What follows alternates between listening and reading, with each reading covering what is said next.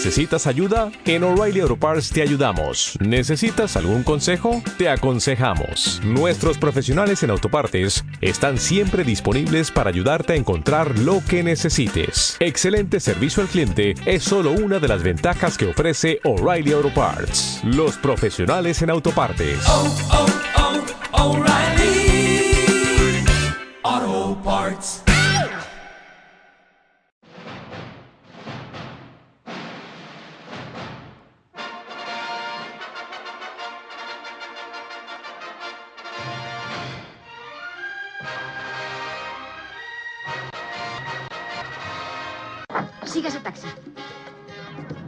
Que eso solo pasaba en las películas. Yo no soy mala. Es que me han dibujado así. La cámara secreta ha sido abierta de nuevo. Henry Jones Jr. Me gusta más Indiana. Nuestro perro se llamaba Indiana. ¿Ya han dejado de chillar los corderos? Que empiece el juego. Siéntense en sus butacas y apaguen los móviles. Comienza Sunset Boulevard con las actuaciones de Ana Serrano, María Carrión y Ana Erguedas, editado por María Ortiz y dirigido por Fran Moreta.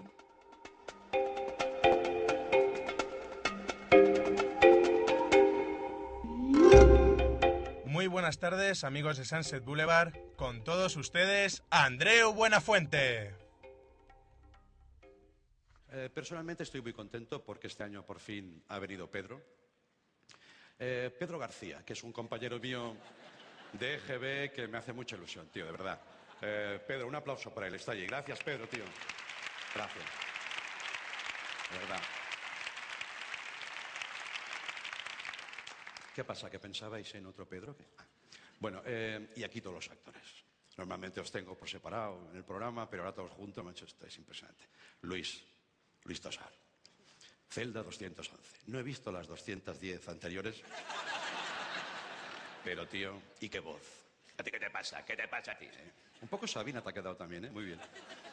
Qué grande. Eh, Amenábar, Amenábar, Alejandro, qué bien, tío. Que, por cierto, ahora, que antes de verte yo creía que hipatia era como una enfermedad, ¿sabes?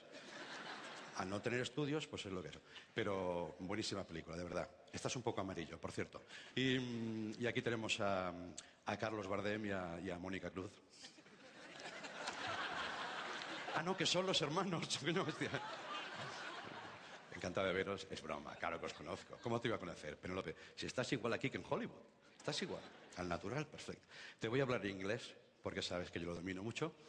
Y me he preparado para este momento unas frases. Yesterday, all my troubles um, seem so far away. Imagine all the people. Imagine all the people living life in peace, así a su rollo. Mamma mía, mamma mía. How I can resist you, mamma mía, you are beautiful. You are beautiful, you are beautiful, it's true. O sea, all the single ladies, all the single ladies. Gracias. De verdad. Pues muy buenas tardes amigos de Sunset Boulevard, bienvenidos al especial de los Goya. Nosotros no tenemos a Andreu Buenafuente, pero no por eso tenemos menos glamour y menos estilo presentando un programa. Muy buenas tardes a nuestros queridos colaboradores, Rubén González. Buenas tardes, Fran. Último programa ya de tu colaboración. El viernes es el último programa. Todavía no, no os libréis de mí, que el viernes tengo que celebrar mi cumpleaños con vosotros. María Carrión, buenas tardes. Buenas tardes, Fran. Muy buenas tardes, Ana. Muy buenas tardes. Oye, Rubén, lo del viernes ya veremos, ¿sí? Bueno, nos lo pensamos. Bueno, que hemos estado, Sunset Boulevard ha estado, o Encom Radio ha estado en la gala de los Goya de- del 2010. Ujú. Tenemos un montón de contenidos, muchísimas noticias y, Y muchísim- anécdotas. y Y anécdotas anécdotas. que ofreceros. Así que, antes de nada, vamos a ver cómo han reflejado eh, los periódicos nacionales eh, la noticia de, de los, de los Goya, la gran galardonada, Celda 211, y, y vamos a ver cómo estas portadas han reflejado eh, esta, esta gala del cine español.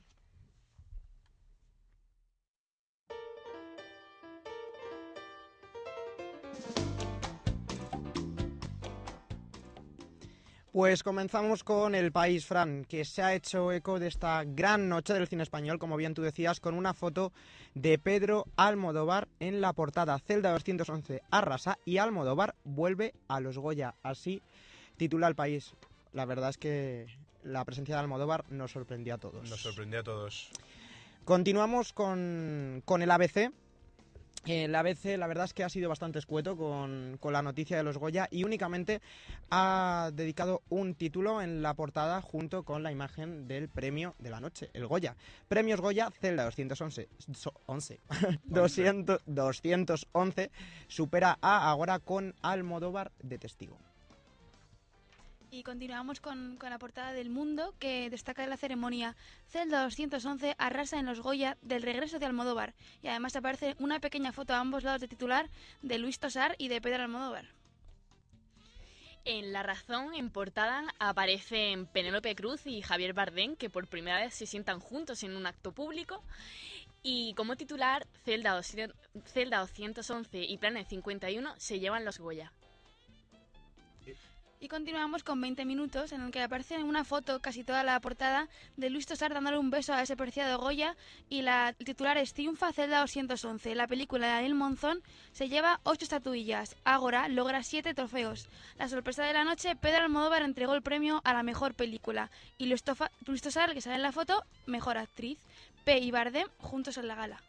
Bueno, pues parece ser que el hecho más relevante de esta gala, según la- las portadas de los periódicos, eh, ha sido sin duda la presencia de Pedro Almodóvar, que fue una Sí. sorpresa para todos, Para todos, para todos. porque no entró, no entró por la puerta de invitados, debió entrar por algún No, sitio extraño. no posó, no posó para la prensa. Iba a Era decir por una la de puerta de las- atrás, pero sería un chiste fácil, entonces mejor. Era una de las peticiones que él había hecho. No quería entrar por la alfombra roja, lo dijo en su discurso, además. Verde María.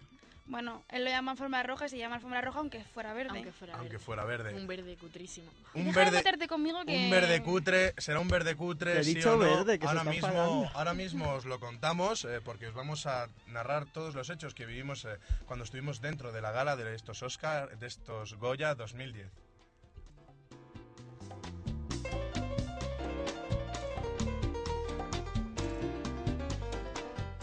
Bueno, no estuvimos en los Oscar, estuvimos en los Goya, porque bueno, estamos ya con la mentalidad de, de los Oscar, que es lo próximo que se nos avecina ya. Eh, entonces, bueno, estuvieron allí en la alfombra, cubriendo, cubriendo la alfombra Rubén González y, y Ana Serrano. ¿Qué tal, chicos? ¿Qué tal fue la experiencia? Bueno, Os vi emocionadísimos. Súper emocionados. Eh, es una experiencia única. Eh, la verdad es que allí nos codeamos con gente de alto standing. Estábamos como allí, mm, Como en casa. como en casa. Además nos trataron súper bien hasta que nos echaron de la alfombra roja. La alfombra verde. Por Era montarla, ¿por qué, verde. chicos? ¿Por qué se echaron a No, no, no, la verdad es que estoy de acuerdo con Ana, fue una experiencia muy, muy inolvidable, va a ser inolvidable, además después vamos a hablar ahora de la alfombra, pero después dentro también nos lo pasamos muy bien, ¿verdad Ana? Que tuvimos la suerte de estar sentados arriba con, con bastante gente importante, pero bueno, eso después ya no lo adelantará, adelantará Ana, que Ana tuvo algún contacto que otro con cierto personaje famoso cuando salíamos del baño. Po- A ver, esto no quiero amarillismos. Nada, nada, no digo más, solo digo No que tuve algún contacto, pero no la verdad, profesionalmente tuvimos la suerte de estar con Bimba Bosé, que nos atendió muy amablemente antes de entrar en los, en los Goya, también estaba Yola Berrocal, que mm, no pudimos hablar con ella porque estaba muy atareada. Y también tuvimos el placer de compartir alf- alfombra con Aida Nizar, ¿verdad, Ana?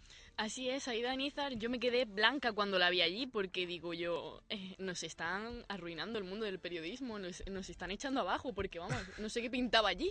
Desde aquí pedimos disculpas a, Biom- a Bimba Bosé por haber metido en el mismo saco Nada, a esta pobre muchacha con Aida Nizar y, y con Yola Berrocal. No, Nada. Bimba Bosé entró, Aparte. entró aparte como Por invitada supuesto. como actriz por la academia. Aida Nizar y Yola Berrocal eh, se quedaron fuera, excepto Yola, que al final entró. Entró, entró y además entró con una cámara oculta, lo podrán ver todos nuestros oyentes este domingo en un programa de televisión. Es esa cámara oculta que metió. Una cámara oculta que no se le ocurre otra cosa que ponerse a montarla delante de todo el mundo, delante Sí. de un montón de gente. O sea, realmente, bueno, todo el mundo sabe dónde tiene el cociente, el cociente intelectual esta muchacha, pero vamos. Y después, Ana, yo creo que nos sorprendió un poco la organización, ¿verdad? De la, la seguridad que había de alguna manera, porque... Así es, la seguridad, además, para, para cubrir la alfombra, fuera solo estaba Televisión Española, no dejaban a ningún medio.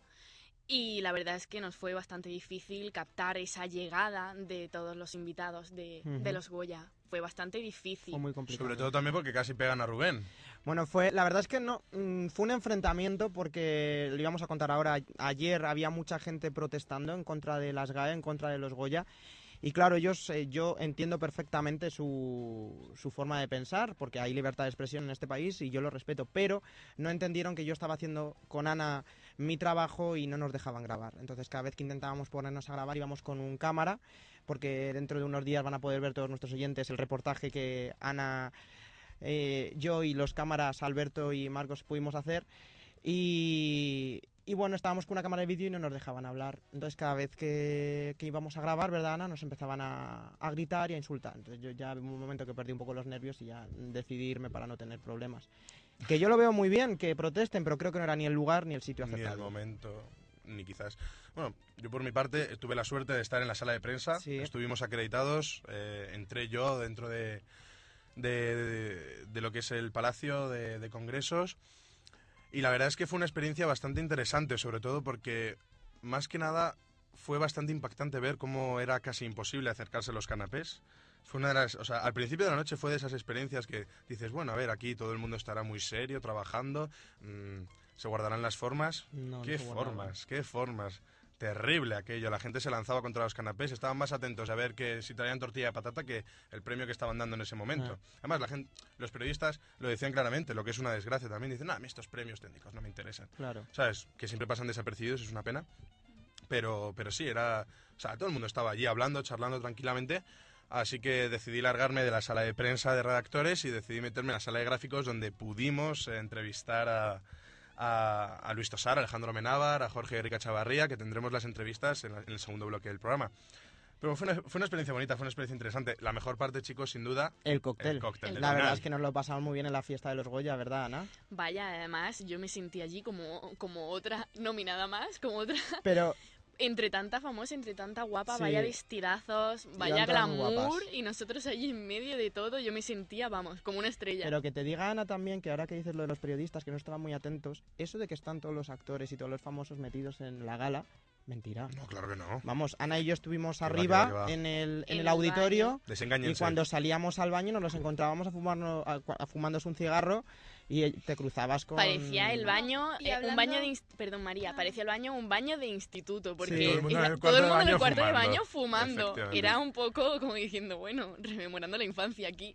No, que hablando de actores que, que no estaban al, al final, por ejemplo, cuando Buenafuente dijo su discurso final, os dais cuenta que dijo Penélope y, y miró y ya Penélope no estaba, estaba, no y dijo, estaba. uy, que no estaba, porque estaba en su guion decir Penélope, pero miró y ya no estaba ni Penélope ni, ni Javier Bardem, se habían ido ya antes de tiempo. Claro, para evitar a la prensa, yo creo también que... Sí, pero eso les deja en un poquito de mal lugar. Si se hubiesen aguantado un poco más, yo creo que hubiesen quedado mucho mejor. No, si hubiera ganado el premio a mejor actriz Penélope, que como todo- bueno, nos- ahora haremos el repaso, pero lo ganó, lo ganó Lola Dueñas. al Y final. muy merecido. Muy merecido, por supuesto, por la película Yo también.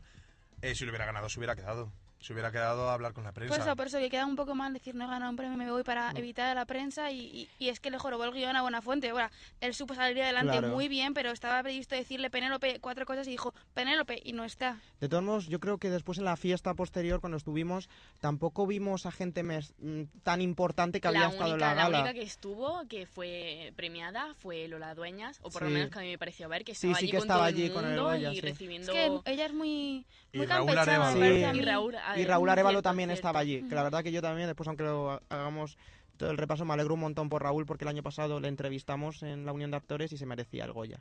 Sí, después de no haberlo conseguido el año pasado, logró, lo- logró obtenerlo este año por un trabajo magnífico, sin duda.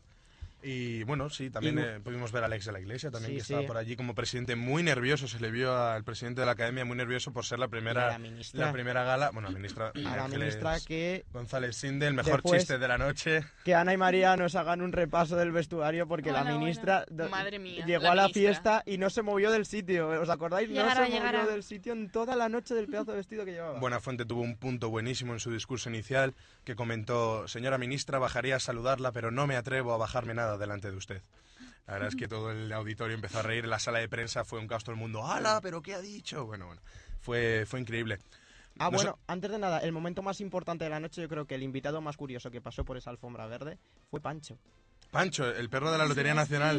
Y además, algún que otro fotógrafo comentó que posó mejor que Que incluso algunos, algunos actores y actrices. Fíjate. Porque se, quedó- se puso a dos patas y se quedó quieto Pero hasta quieto, que todos quieto. los Y en fotógrafos el cóctel estaba le también. echaron las fotos. Fíjate que yo creía que ibas a decir que la aparición más curiosa iba a ser la de Andrés Pajares.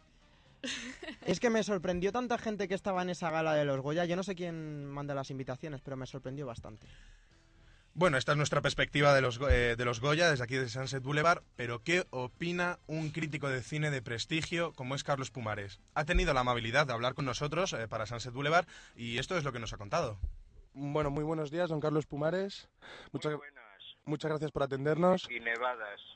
y nevadas, nevadas mañanas. Eh, bueno, la primera pregunta que me gustaría hacerle es, eh, ¿cuáles, ¿cuáles son sus primeras impresiones después de haber visto los Goya de ayer? Bueno, es la misma impresión que se tiene después de ver los Goya, los Oscar, los, los César, los premios europeos, los premios de los festivales, que si no fuera por Internet, ahora te pregunto qué ganó el año pasado y ni idea. Es decir, que es una impresión del momento. Y el momento, lo más destacado fue Buenafuente, con sus luces y sus sombras, con gas magníficos y algunos pesaditos y sin gracia, es decir, que le daríamos un aprobado alto. Y luego es inaguantable, debería haber una ley que dijera, todos los padres están agradecidísimos de que les den el Goya, todos, todos los padres están encantados, saltando, y todos los amigos están súper encantados y sacar de ahí el corto, el documental, porque siempre suben tres o cuatro y los tres o cuatro tienen que saludar a los papás, a Maribí, a Antoñito, a Manolo, a su hija que está en la cuna, la que está embarazada, que dejen de dar luego consejos los productores de lo que tenemos que hacer. Es una barba y encima, como no había publicidad, afortunadamente lo de ir Mm, la única ventaja que tienen los agradecimientos que es cuando se puede ir al baño.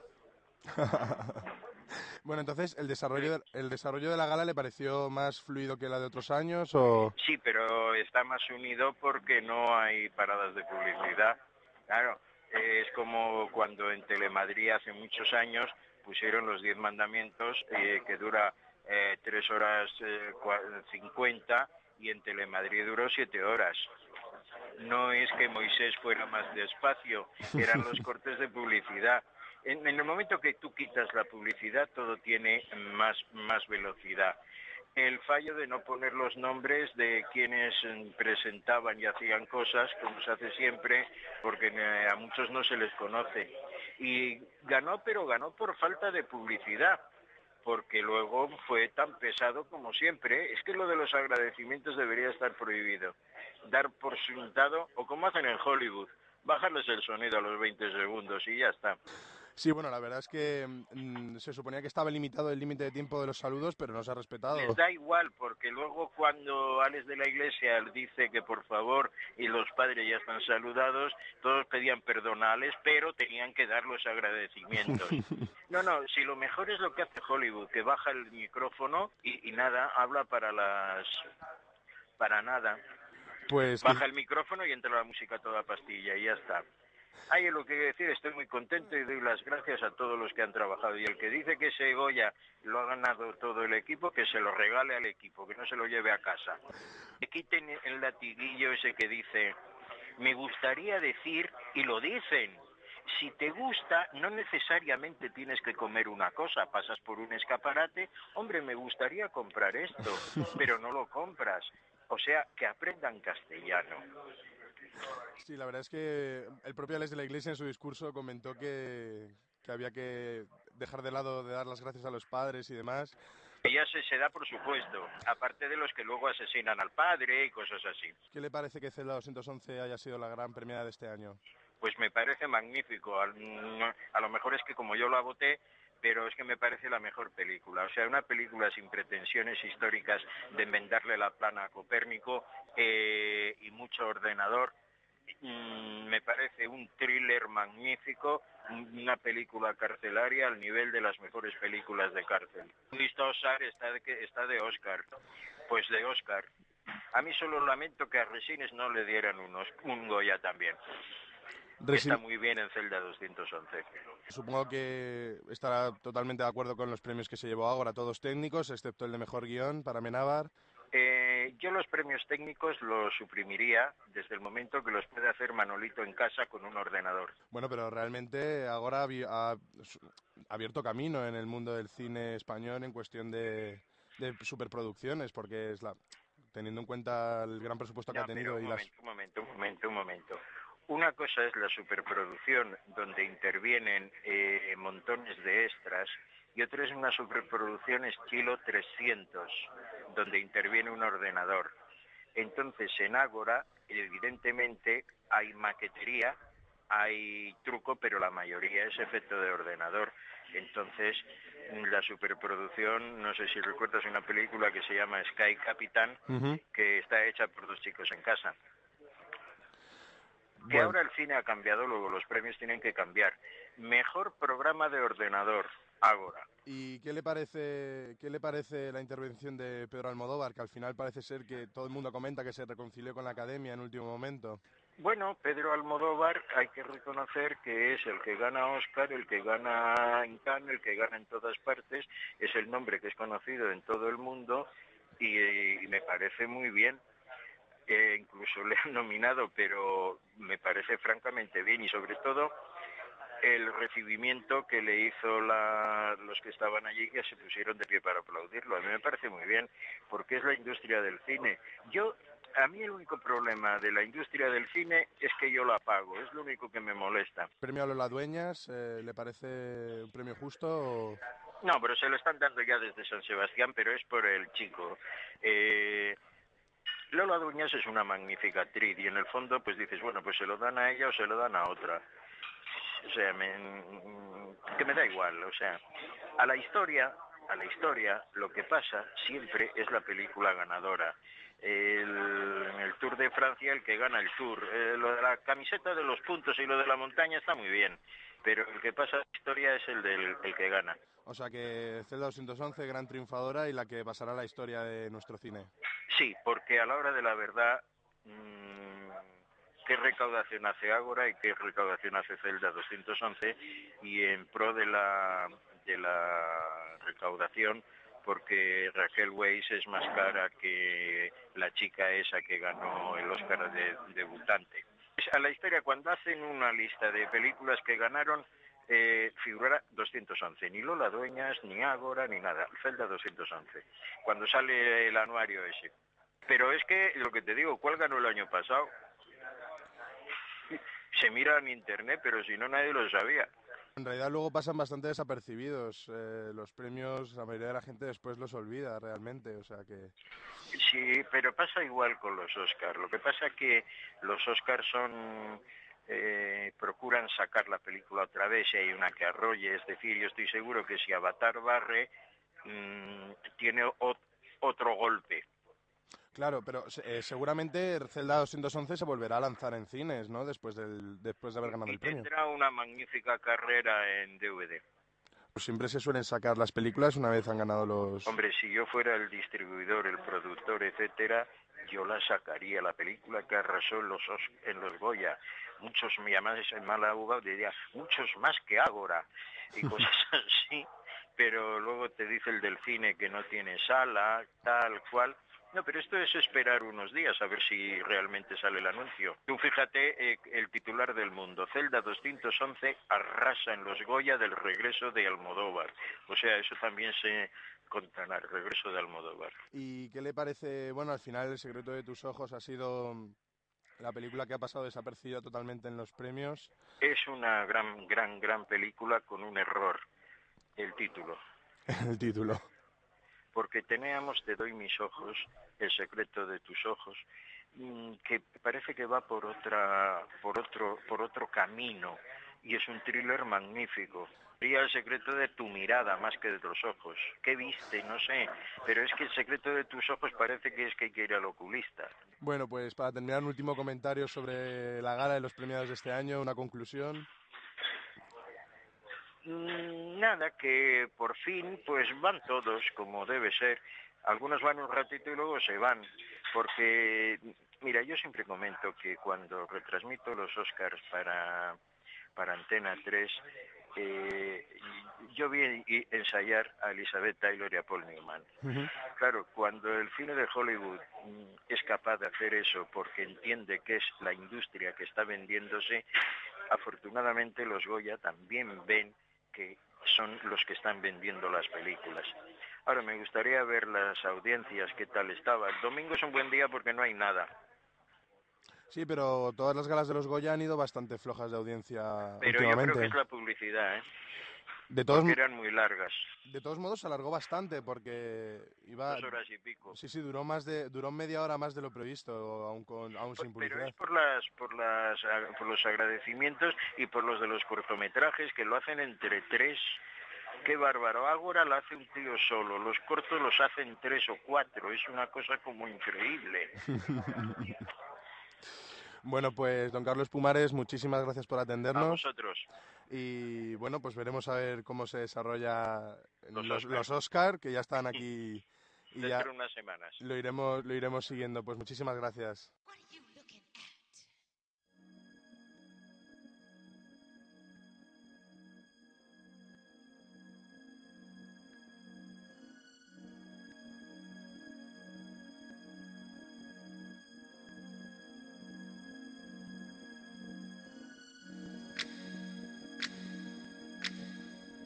Cuando son las 7 de la tarde, después de esta entrevista con Carlos Pumares, vamos directamente a analizar esos vestidos, ese vestuario, ese maquillaje que llevaron eh, nuestras Y esa actrices, peluquería. Fran. Y esa peluquería que llevaron nuestras actrices y las encargadas de esto, María Carrión y Ana Serrano, van a ofrecernos, eh, digamos, todo lo relacionado con la moda de los Goya 2010.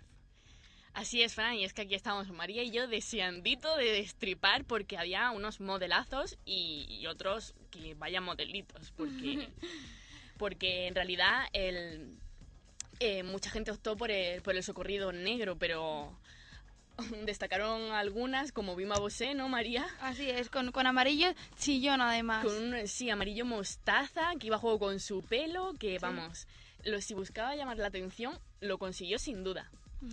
Eh, Alex de la Iglesia se presentó con, con un traje de, de Guzmán, que es un, un reconocido diseñador de Madrid que hace trajes y vestidos a medida.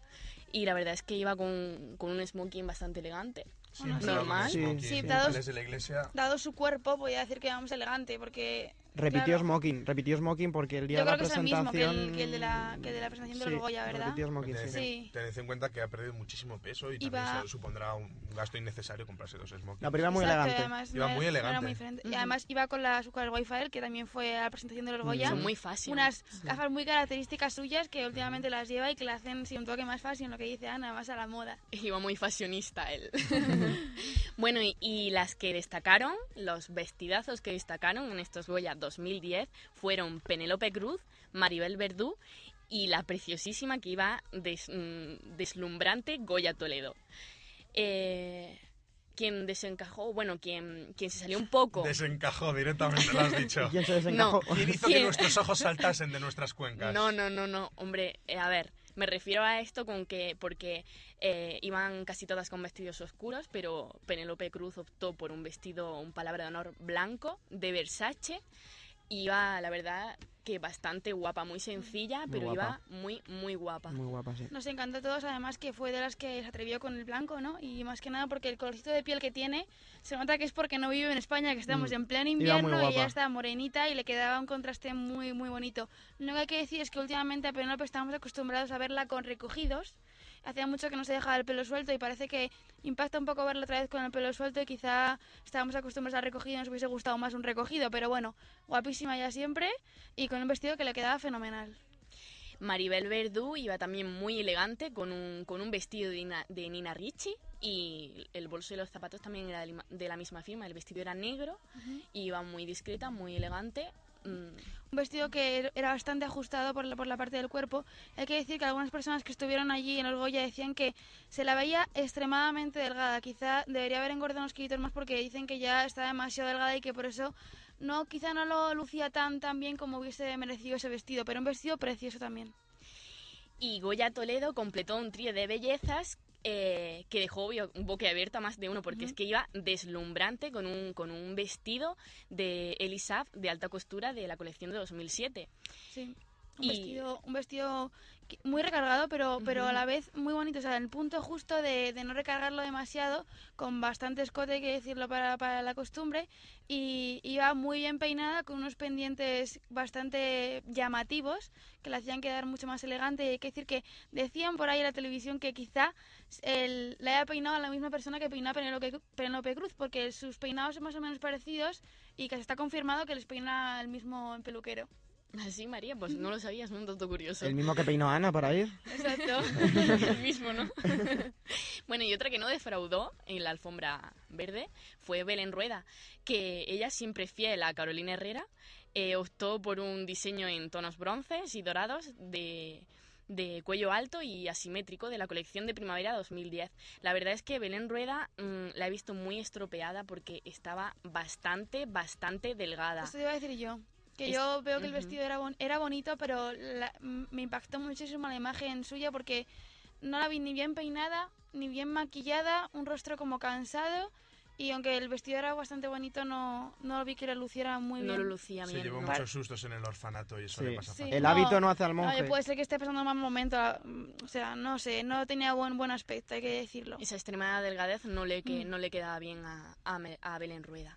Bueno, y para mí, personalmente, el vestido que más me gustó eh, es el de una de nuestras top models mm, más internacionales, el de Mm. Clara Alonso, eh, que llevaba un, un vestido de corte sirena, de Dolce y Gabbana, en tonos rosas. Lo que pasa es que comentabas antes, María, que sí, Sí. que es una chica de piel muy clarita y que a lo mejor ese tono tan pastel, tan, ros, No tan le rosita, diferenciaba mucho. sí. pero a mí el vestido tan ajustado y al final esa, ese corte de Ese- sirena ese era- de sirena, Sí, era totalmente... me gust- me- a, a mí fue de los que más me gustó, la verdad. Bueno, y yo quería añadir que no hemos dicho nada de Manuela Velasco. Guapísima. La, la de Rec. Guapísima eh, Manuela Velasco. guapísima, el vestido era bastante bonito. Quizá decíamos, comentábamos antes que el color es un color muy atrevido, un turquesa. Quizá otro color más oscuro hubiese quedado mejor con ese vestido que, que era muy bonito. Era de Dior, ¿no? El vestido. Hemos dicho antes. Que era Sí, era de Christian Dior. Bueno, y ya dejando a un lado un poco las mejor vestidas, mm, debemos pasar a la, a la parte más cruel, quizá la peor parte, es los diseños menos acertados. Y empezamos, como no hemos dicho antes, por, por Vivian Bausé, porque ella tiene un- una forma de vestir muy característica, quizá le gusta demasiado vestir algo parecido a un hombre, y llevaba un, un traje de David Delfín, un traje de chaqueta, con un pantalón y de color mostaza, como ha dicho antes Ana, unos zapatos negros de Louboutin, y al final un, un toque final en el pelo que se había puesto de, de- de rubia, de rubia oxigenada, vamos. Em, y bueno, pues hay gente que le gustará mucho este atuendo, muy, muy llamativo. Em, podemos decir que muy cool y, y muy a la moda, pero... Muy pero Hombre, Muy cool y muy a la moda, no, puede ser extravagante, que es una chica que siempre está luciendo looks muy extravagantes y le gusta Sí, llamar pero- la atención, va mucho con su personalidad también. ya, pero por ejemplo es un, es un, un nuevo diseño de David Delfín, que es un... Sí, que no va vestido con cualquier claro, cosa. es un diseñador muy reconocido y que tiene unos trajes muy bonitos, o sea que hay que, hay que ver ahí. Bueno, también continuamos con la ex Miss España, María Reyes. Eh, llevaba un, un vestido blanco, blanco y negro de Ana Lotkin, pero, pero claro, es que era... Han dicho que llegaba a imitar hasta Cruella de Vil porque tenía, tenía Es verdad. a la Es verdad altura- que la a la altura del ombligo quizá le hacía así un vuelo y, y en plan blanco y negro parecía Cruella de Vil totalmente. Un acompañada de. Pancho, el perro, también hay que Iba con decirlo. Pancho, quizás, Y Pancho iba quizás más guapo fuera- con un smoking. con un Quizás fuera la idea, si lo Sí, pensáis. quizá fuera la idea, yo Sí. creo que sí. Pero bueno, no, no le quedó muy bien, yo creo.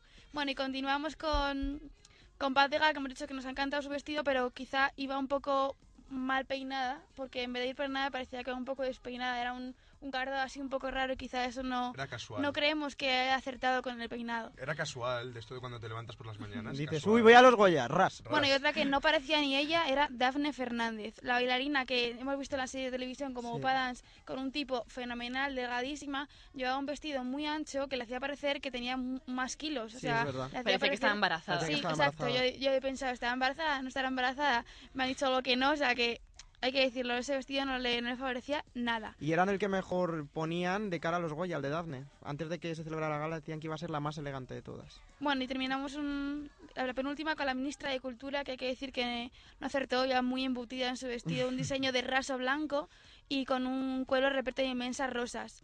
Y ya, por último, por último, mención especial a Oscar Jaena, el único chico que hemos dicho aquí en, en los peores vestidos, y es que iba mm, un poco Hortera. hortera, hay que decirlo, porque, porque el actor se atrevió con una chaqueta eh, rosa palo de solapas negras, una camisa blanca con pantalones negros y unos terribles zapatos de punta de también negros.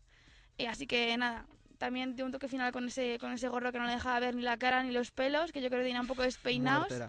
Así que que mejore para la próxima vez, que si no va a volver a estar en esta lista de los menos acertados. Eh, Bueno, y también para hay que dar un toque final, me gustaría dar, y es que vimos a, a la ministra de Cultura, a María Ángeles González Sinde, en persona y iba totalmente al natural, no iba maquillada, pero es que eh, por la peluquería tampoco pasó. Iba, O sea, iba con un vestido muy Iba caro, el- pero... Sí, sí, el vestido eh, le debió costar. Yo una- solo digo que estás pasada. hablando de una señora que tiene poder para desenchufar el cable por el que Me emitimos, parece muy bien. Ana. No, yo creo que ella tenía la filosofía de que iba más guapa sin pintar y, Menos sin peinar, más, ¿no? claro, menos, menos sin llamar la atención. Pero- Pero que se hubiera Menos una- más- un vestido menos- más arrugas. Vestido No, pero un sencillo. vestido más sencillo, es que parecía una le- coliflor. No, no, no, es que parecía una coliflor esa Rubén mujer. se indigna, se acerca al micro, No, José que- Luis le, le grita desde dentro, ¡no te acerques Bueno, al bueno, micro! vale. Y como último punto, ya queremos terminar esta sección de moda, hay que decir que eh, hay una, una un nuevo premio que se entregará a lo largo de esta semana, ¿verdad, Ana? Y así es porque eh, el nuevo premio que se entregará a la mejor vestida de este Goya 2010, que se llama La Maja de los Goya, es una joya valorada ca- en casi 60.000 euros. en 60.000 euros, Casi no es nada, vamos. que son 10 millones de las antiguas pesetas, de diseño único y diseñada por Carrera y Carrera, que es La una prestigiosa joyería Carrera y prestigio- Carrera. Exactamente. Y ahora están haciendo la gracia de que la, la maja de los Goya va a ser quien? Goya Toledo. Ah, Claro. Qué Bueno, tan mala. Buena gracia, buena gracia, Qué- Rubén. qué buen poco apunte. Qué poca originalidad tiene original, que va a caer. Carrera y me apuesto lo que queráis No, no, no, de que no, le va a si caer no, a ella. Si es por eso, qué poquita gracia. Nosotros cuando son las 7 y 10 de la tarde nos vamos directamente a hablar de los premios eh, Goya, de los premiados. Y para el premio a la mejor canción original está José Luis Sánchez, nuestro gran técnico. está esperando porque nos va a presentar él y es que el ganador es uno de sus músicos favoritos, ¿verdad, José Luis? Pues sí, casualmente hoy es la segunda vez que hablo de este músico en antena, o sea que tengo que decir que ante todo enhorabuena porque todo el mundo dice que el Goya es un premio poco importante, pero a ver quién tiene un Goya. Efectivamente. Entonces, pues nada, presentaros la canción, que es Yo también, de la película que creo que se llama del mismo Yo título. también. Y es de Guille Milky Way, nada más y nada menos. Guille Milky Way es- el fundador de La Casa Azul. La Casa Azul es un grupo de corte happy pop, como se suele decir, de música electrónica y con tendencia sobre todo asiática. El hombre este se fue a, a Asia a presentar su nuevo disco y ha sacado un nuevo disco con, con canciones en japonés y en otros idiomas.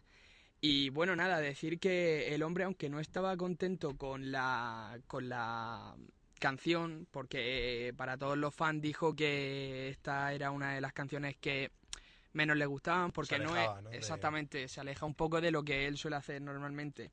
Y bueno, decir que eh, se disculpó un poco ante sus fans cuando fue a recoger el Goya. Y nada, pues vamos a escuchar la canción, ¿no?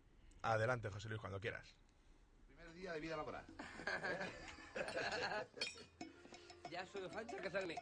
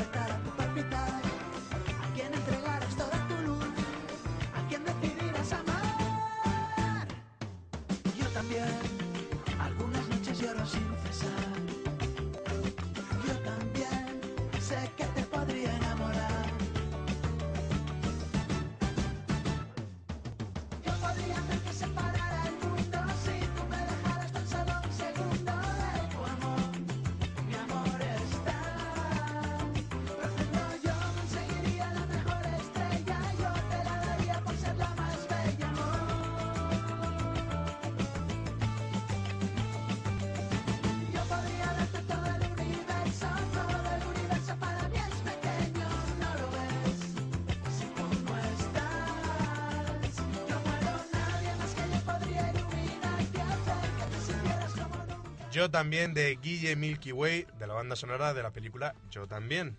Que, bueno, ahora hablaremos un poquito de los premios, pero Lola Dueñas, su protagonista, se ganó el Goya. Pero vamos por partes, poquito a poco. Vamos primero con el premio gordo, como se suele decir. El premio a la mejor película. Muy bien, pues el Goya es para Zelda 211. Zelda 211 mejor película. Bueno, qué momento. En nombre de Telecinco yo quería agradeceros a todos este premio. Yo se lo tengo que dedicar a mi padre, que le hubiera gustado seguro verme aquí, a mi mujer y a mis hijos, que se lo tenía que dedicar de todas formas, lo siento por Alex también. Pero cuando se hace una película muchas veces se sufre, ¿no? Yo creo que hemos sufrido un, poco con esta y con otras películas y también se disfruta mucho. Y este es un momento yo creo que para disfrutarlo. Y yo se lo quiero dedicar a todos los que han disfrutado con nosotros y con nuestro cine, a todos ellos.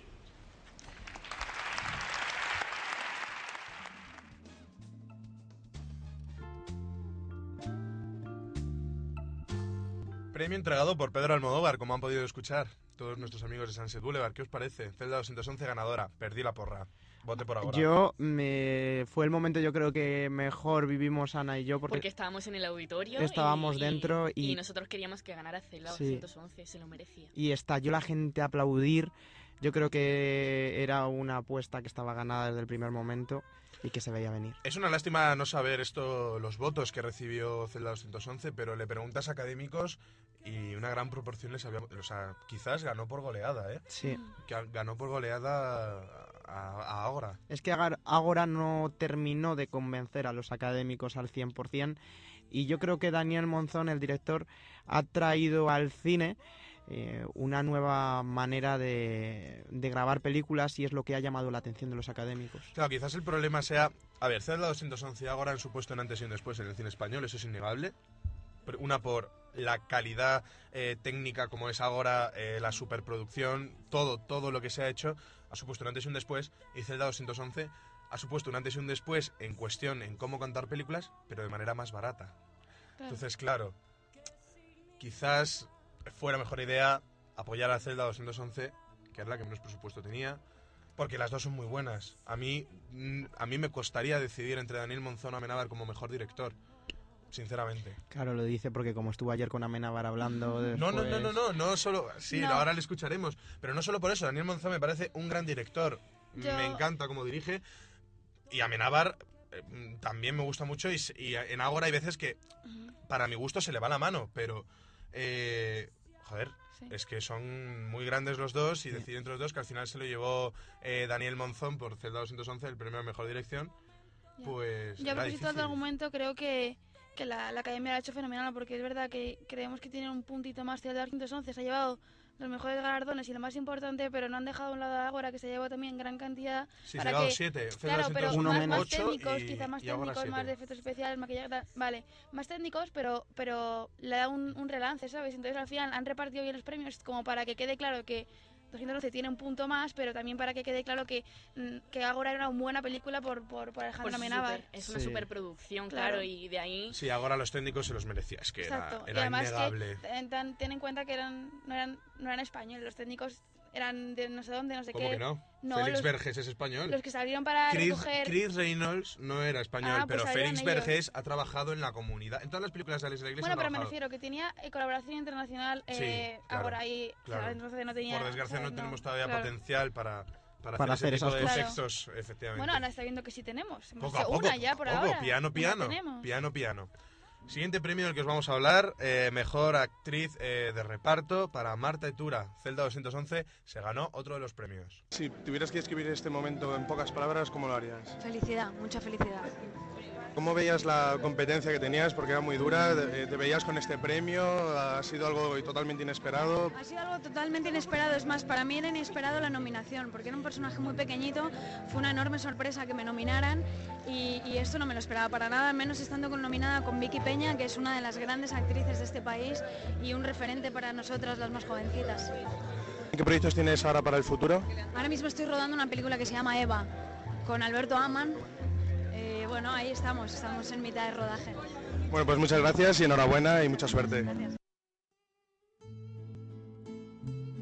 Pues eh, han escuchado a Marta Etura que nos atendió a la salida de la recogida del premio.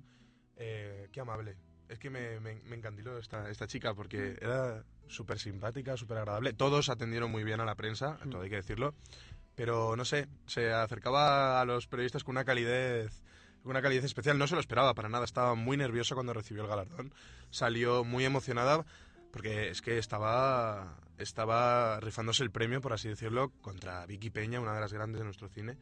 Eh, y había un, plantel de actrices eh, bastante importante. Y estaba muy emocionada. Sinceramente, pienso que no es una formalidad lo de decir, no, no me lo esperaba. Yo creo que en el fondo, no, no vamos, no se lo... Es que tenía, tenía mucha competencia y la verdad Sí, es que no nos lo esperamos, no nos lo esperábamos ninguno que ella saliera, que ella saliera premiada.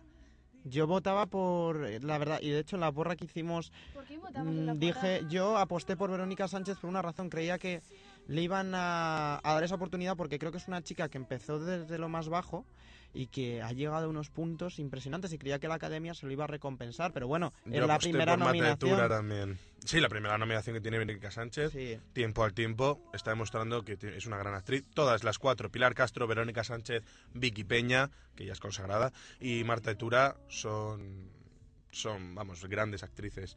Entonces, eh, sinceramente, yo la vi muy emocionada por el premio, muy emocionada. Y bueno, en su discurso se escuchó, es- no sabía qué decir, se, se le atropellaban las palabras, estaba, vamos, pletórica totalmente. Siguiente premio, otra actriz, actriz femenina protagonista, como ya hemos dicho, Lola Dueñas, que iba escopetada, la pobre, no le daban tiempo para hablar con la prensa y solo nos pudo dedicar estas palabras. ¿En qué momento has sentido más nervios? ¿Antes de saber que era tu nombre o cuando has tenido que subir a hacer el discurso? Cuando me salía ya de entre, eh, entre cajas. O sea, ha sido de locura. Me he puesto a dar saltos. Ha sido, pues ha sido todo al revés. No sé, muy raro. Bueno, pues muy- enhorabuena por el premio. Gracias. Lola Dueñas, magnífica interpretación en la película Yo también. Eh, también estaba emocionada. Bueno, no se separó del Goya en ningún momento de la noche. De hecho, en la fiesta, el Goya que estaba, estábamos en el cóctel y había un Goya encima de una mesa del cóctel. Era no- Y era suyo el No Goya. lo robaron de milagro, porque el año pasado robaron al mejor documental, le quitaron el Goya a un periodista y luego se devolvió al día siguiente. Pero lo robaron este año, no ha pasado eso, por suerte. Pues sí, Lola Dueñas también muy amable con la prensa. De hecho, cuando tuvo que hacerse la foto de familia, se la llevaron, no había, terminado, no había terminado de atender a los medios.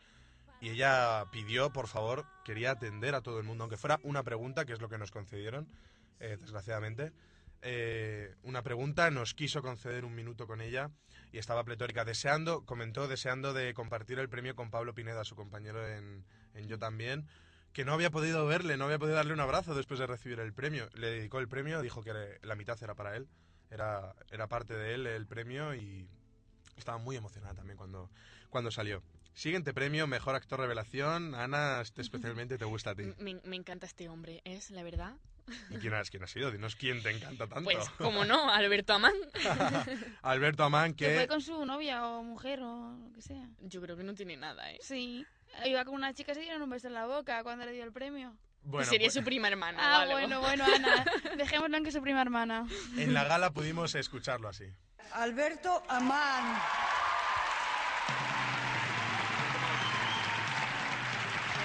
Alberto Amán, he aquí un hombre que nunca pensó que sería actor, de pequeño quería ser electricista, incluso profesor.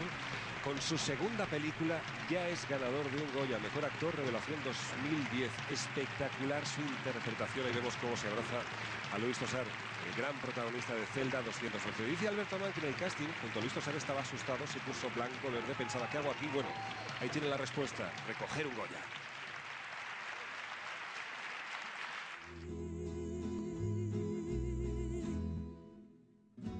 Y de mejor actor revelación nos vamos a mejor actor protagonista. Aquí las quinielas apuntaban a una sola dirección, ¿verdad? Sí, chicos? estaba claro. Bueno, ¿quién ha sido? El gallego. Luis Tosar.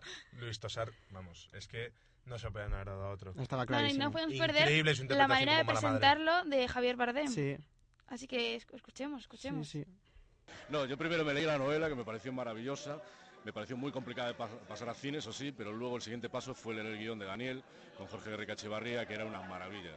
Y era un bombón de personaje que me estaban ofreciendo, con lo cual para mí era ninguna duda. O sea, yo voy aquí a muerte. ¿Y ese personaje en qué te has inspirado? ¿En qué te has basado para...?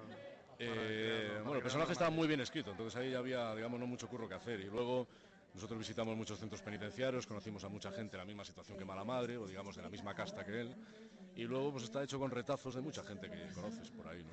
¿La idea de rasgar la voz de esa manera tan, tan, tan ruda fue idea tuya? ¿Fue de Daniel? ¿Fue- Sí, eso fue una idea de un- de sacada de un amigo mío. Yo tengo un amigo que tiene la voz muy parecida a la de Mala Madre y siempre pensé que merecía un homenaje en algún momento y Mala Madre era como el sitio que ya, bueno, si, no, si no lo hacía ahí, no lo podía hacer en ningún lado. ¿no? Bueno, ¿qué proyectos hay para, para el futuro? ¿Qué proyectos? Pues no, nada, ahora mismo descansar. De momento colocar el Goya, Sí, colocar el Goya en algún lado y ya está. Bueno, pues muchísimas Y gracias y enhorabuena. Muchas gracias.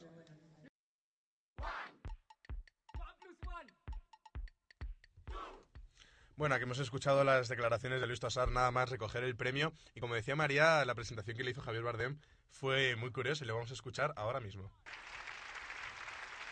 Y el Goya al mejor actor protagonista va para.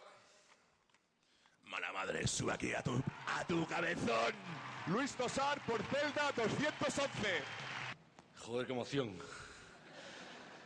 Bueno, Antonio, Jordi, tíos, ya sabéis cómo va esto. Eh, Ricardo está lejos, pero también sabe cómo va este rollo. Esto de todos. Eh, os tengo que decir una cosa. Yo la mayor alegría de la noche ya me la he llevado. Hace un rato. Entonces ahora estoy un poco de bajón. Pero eh, este premio es de, por supuesto, de toda la gente que hizo esta peli, empezando por el novelista, por Francisco Pérez Gandul, que nos mostró un material maravilloso. Luego vinieron aquí dos señores, Daniel y Jorge, con un guion espectacular, espléndido, en el que estaba un tipo como Mala Madre, que era un bombón para un actor. Y todos sabemos que los actores hacemos trabajos buenos cuando tenemos buenos personajes, porque si no es muy difícil de hacer.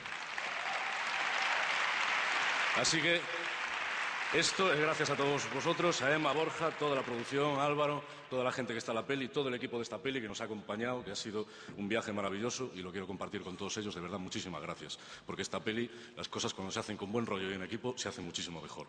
Y todo eso nosotros lo sabemos, que somos. Bueno, ni que decir tiene que la voz de Mala Madre no tiene nada que ver con la de Luis Tosar. No, no, o sea, yo no sé cómo no se dejó la voz en la película. Eh, Daniel Monzón le avisó de los riesgos. Le dijo, Luis, amiguete, No, pero... yo te dejo hacer la voz que a ti te dé la gana, pero ten cuidado. No, pero estuvo dos meses antes de empezar a grabar la película ensayando la voz con profesionales. O sea, Para que, que no debía, debía de tenerlo todo muy estudiado y sin forzar mucho la voz de la manera que pudiera para, para hacerlo bien y no, y no fastidiarse la voz, vamos. Yo creo que fue el Goya más merecido de la noche. Uno de los Goyas que mejor... Bueno, el siguiente que tenemos preparado también era muy Bueno, merecido. yo la verdad es que Fue de los más aplaudidos. Fue de los más aplaudidos Igual que el de mejor película, porque- pero porque quizá el más importante, el más importante. Sí, son los que más pesos media- me- peso mediático tienen, pero ni que decir tiene que, que sería Celda 211 Sí, los sin el magnífico guion Mm. de Jorge Enrique Chavarría y de Daniel Monzón. Eh, fueron los que ganaron el premio a mejor guion adaptado y bueno, pudimos, eh, tuvimos la suerte de hablar con Jorge Enrique Chavarría, que siempre es muy amable con los medios. Eh, nos comentó sus impresiones acerca de este galardón. ¿Cómo te has sentido el momento de, de saber que era, erais los galardonados? Pues sinceramente muy sorprendido porque estaba convencido de que este premio en concreto iba a ser para El secreto de sus ojos porque es una película excelente y como sabía que otras nos los íbamos a llevar nosotros pensaba que ahí iban a compensar un poco y dárselo al guion. ¿no? Eh, ¿Es más complicado hacer un guion una historia que te inventas tú mismo o adaptar un libro? ¿Qué consideras que es más complicado? Pues mm, puede parecer más sencillo adaptar un libro, pero la verdad es que no lo es. No lo es porque tienes que... mm, es como... Una parte del trabajo ya está hecha, pero a la vez tienes que volver a hacerlo, ¿no? Entonces es como si te dieran un puzzle, tienes que desmontar las piezas, volver a ordenarlas eh, por colores y por formas y luego hacer otra vez una figura que esta vez tiene que tener tres dimensiones y que te van a sobrar muchas piezas y tienes que elegir cuáles poner, cuáles no y, y inventarte piezas nuevas, ¿no? O sea, ¿ya habéis hecho un trabajo de documentación o solo habéis eh, trabajado con el libro únicamente? o- No, no, hemos hecho un trabajo de documentación en las cárceles bastante importante porque queríamos, no, no es una película que, que hable eh, específicamente sobre, digamos, los problemas de la cárcel o demás, es un thriller, pero queríamos que tuviera un fondo de verdad, ¿no? que, que efectivamente el personaje tuviera algo que fuera sólido en lo, en lo que basarse.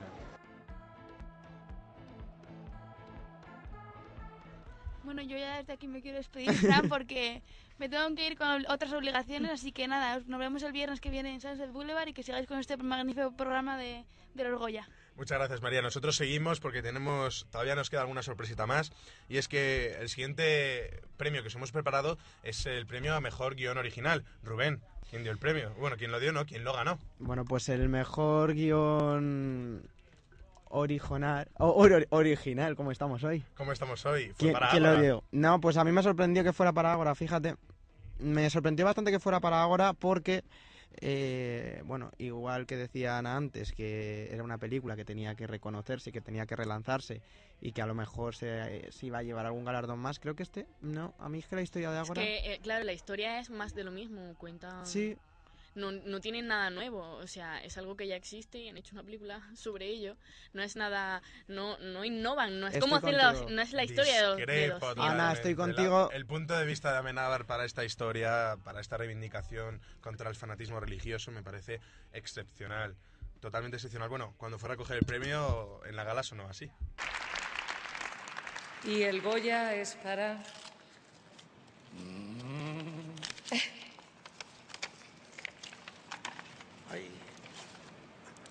Alejandro Amenábar, Mateo Gil, por Ágora.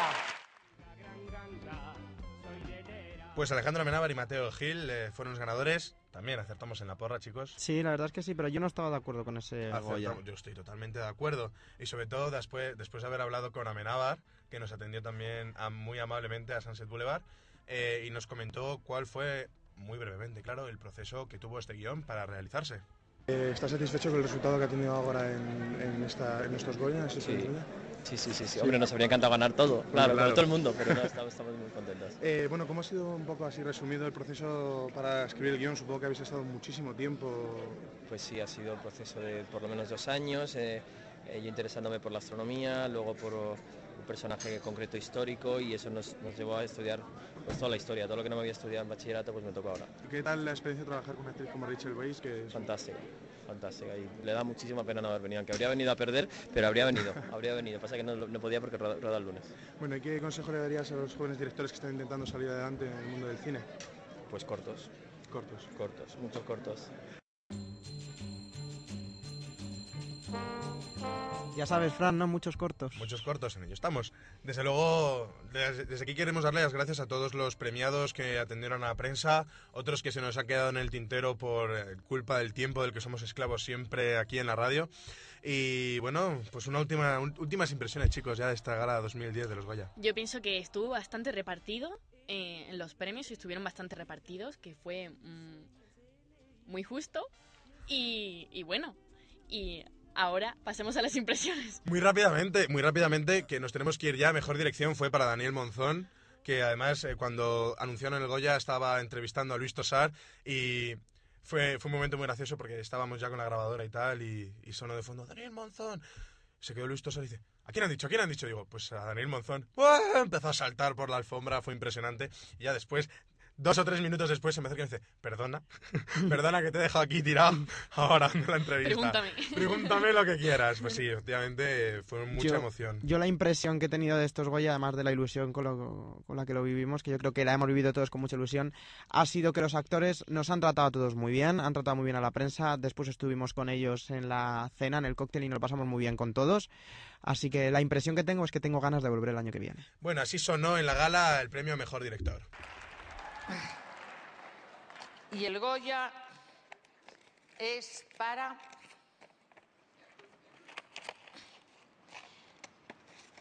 Daniel Monzón, por celda 211.